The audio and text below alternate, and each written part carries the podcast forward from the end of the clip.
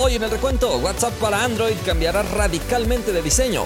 YouTube teme que los shorts acaben con los videos de formato largo. Xiaomi anuncia fecha de lanzamiento de la serie 13T de forma global. Tecno Phantom B Flip se deja ver antes de su lanzamiento por fundas filtradas. ZTE sorprende lanzando el Axon 50 Lite con diseño inspirado en iPhone. Y para terminar, nueva filtración asegura que el iPhone 15 Ultra existirá junto al iPhone 15 Pro Max. Hay que comenzar.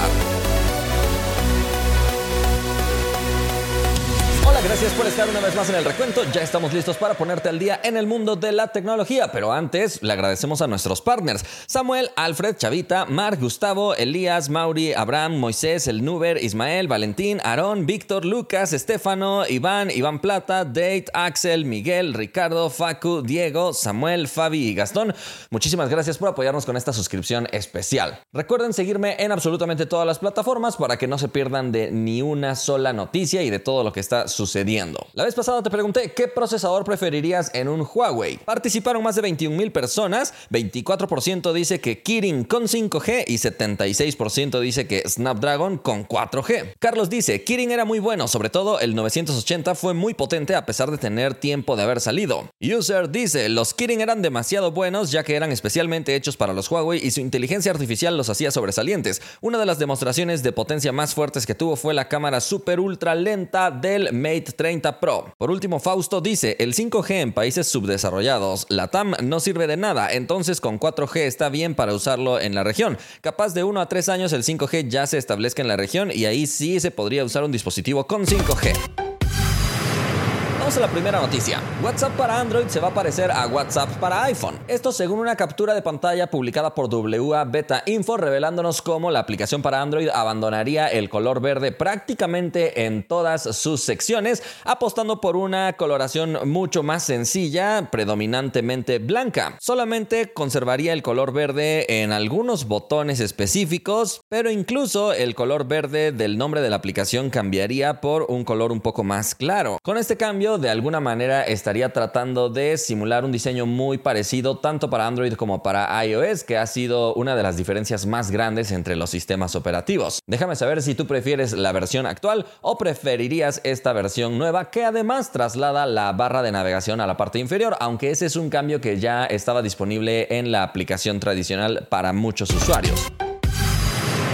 Vamos a la siguiente noticia. Parece que YouTube está preocupado porque los shorts están comiéndole todo el mercado a los videos largos. Esto según reportes del Financial Times, donde aseguran que en Google están un poco preocupados tratando de ver qué es lo que pueden hacer, porque los videos que les dan más monetización son los videos de formato largo. Sin embargo, parece que varios creadores y YouTube misma se está dando cuenta que en realidad los shorts están teniendo más reproducciones que los videos largos y con esto se desbalancea un poquito la monetización que YouTube tenía planeada. Posiblemente esa ha sido una de las razones por las que YouTube recientemente ha anunciado una subida en el precio de la suscripción para YouTube Premium. Sin embargo, el hecho de que más personas estén viendo shorts que videos largos también podría ser beneficioso para YouTube si se ingenia bien un formato de anuncios que no sea intrusivo, pero que también pueda generar más monetización en los shorts, porque la verdad de las cosas es que los shorts monetizan muy poquito comparado con lo que puedes tener con videos largos. Posiblemente se integran anuncios muy pequeños en la parte inferior al estilo de los anuncios que salen en Facebook Reels. Podrían ver un incremento en sus ingresos, pero no sabemos si tomarán esa decisión o no.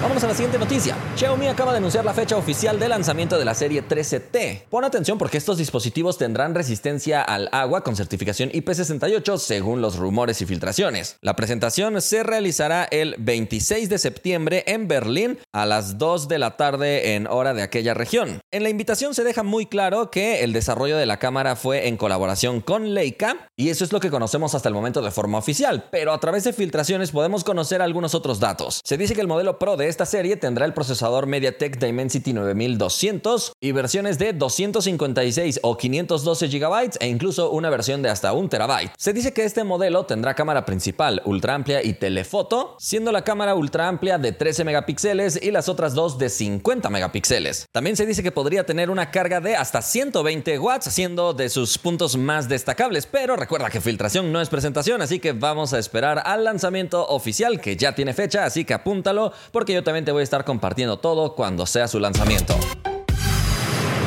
Vámonos a la siguiente noticia. Tecno está a punto de lanzar un plegable de bajo costo de formato vertical y ya se han filtrado algunas imágenes para que lo podamos conocer más de cerca. Específicamente se ha filtrado gracias a la tienda BOP Mart, donde se revela una funda con estilo de fibra de carbono, pero que también nos deja ver la pantalla circular externa que tendría este dispositivo. Y esto es algo que ya habíamos visto previamente, pero digamos que de alguna manera sería una confirmación. También a través de esta imagen podemos ver que este dispositivo tendría dos cámaras, probablemente principal y ultra amplia, y una especie de sensor adicional. El procesador podría ser el Dimensity 8050 de MediaTek y tendría batería de 4000 mAh.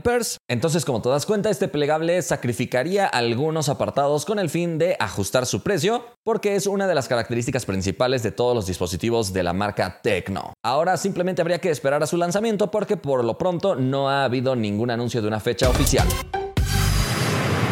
A la siguiente noticia. ZTE acaba de anunciar un dispositivo con todo el look del iPhone. Sin embargo, estamos hablando de un dispositivo de bajo costo que de todos modos llega bajo la marca Axon, que es una marca que ZTE generalmente usa para sus dispositivos de gama alta. Pero parece que en este caso estamos hablando sin lugar a dudas de un dispositivo que no tiene especificaciones muy elevadas. Pero comencemos a describirlo. Físicamente ya te diste cuenta que es muy parecido al iPhone, sobre todo en la tapa trasera, por la colocación que tienen sus cámaras. Cámaras que por cierto no destacan mucho, la principal es de 50 megapíxeles y después tenemos cámaras que yo considero de marketing únicamente macro y profundidad. Las selfies serán de 8 megapíxeles y un apartado donde sí destaca muchísimo es en el almacenamiento porque soporta 256 gigabytes. Lo acompañan 4 GB de RAM, aunque puedes extenderla de forma virtual. La batería es de 5000 mAh con soporte para carga de 22.5 watts y el misterio más grande, que generalmente siempre es misterio en los dispositivos de ZTE,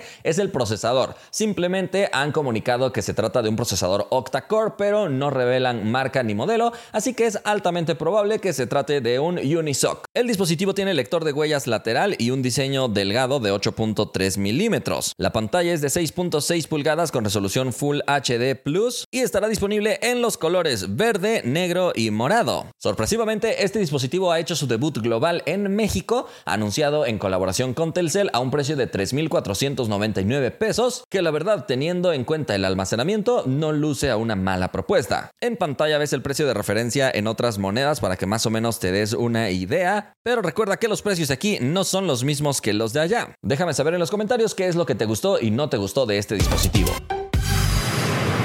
a la siguiente noticia. El iPhone 15 Ultra podría existir en conjunto con el iPhone 15 Pro Max. Estos son los últimos rumores con respecto al próximo lanzamiento de la serie iPhone 15, porque previamente se decía que el modelo Pro Max iba a desaparecer para darle lugar al modelo Ultra. Teoría que me parece muy razonable, porque sinceramente no veo cómo el iPhone 15 Pro Max pueda competir contra el iPhone 15 Ultra si solamente hay una diferencia de 100 dólares en su precio. Se dice que el modelo Ultra va a venir con más RAM y una opción de hasta 2 terabytes de almacenamiento, además de un sistema fotográfico más avanzado. Esto lo ha dado a conocer el filtrador Majin Buu, pero recuerda que filtración no es presentación. Sin embargo, cada vez nos acercamos más al lanzamiento oficial que será el 12 de septiembre, así que asegúrate de estar al pendiente de todo esto porque yo te voy a estar contando todo lo que digan en la presentación. Y por el momento llegamos al final del recuento. Muchas gracias por haber visto todo este contenido en formato largo. Si te gustó, ya sabes que puedes indicarlo y también le agradecemos a todos los que forman parte del grupo de fans del recuento por apoyarnos con esa suscripción especial. Si alguien quiere ser fan o partner, recuerda que puedes pulsar el botón unirte al lado del botón suscribirse en el canal de YouTube. Nos vemos la próxima.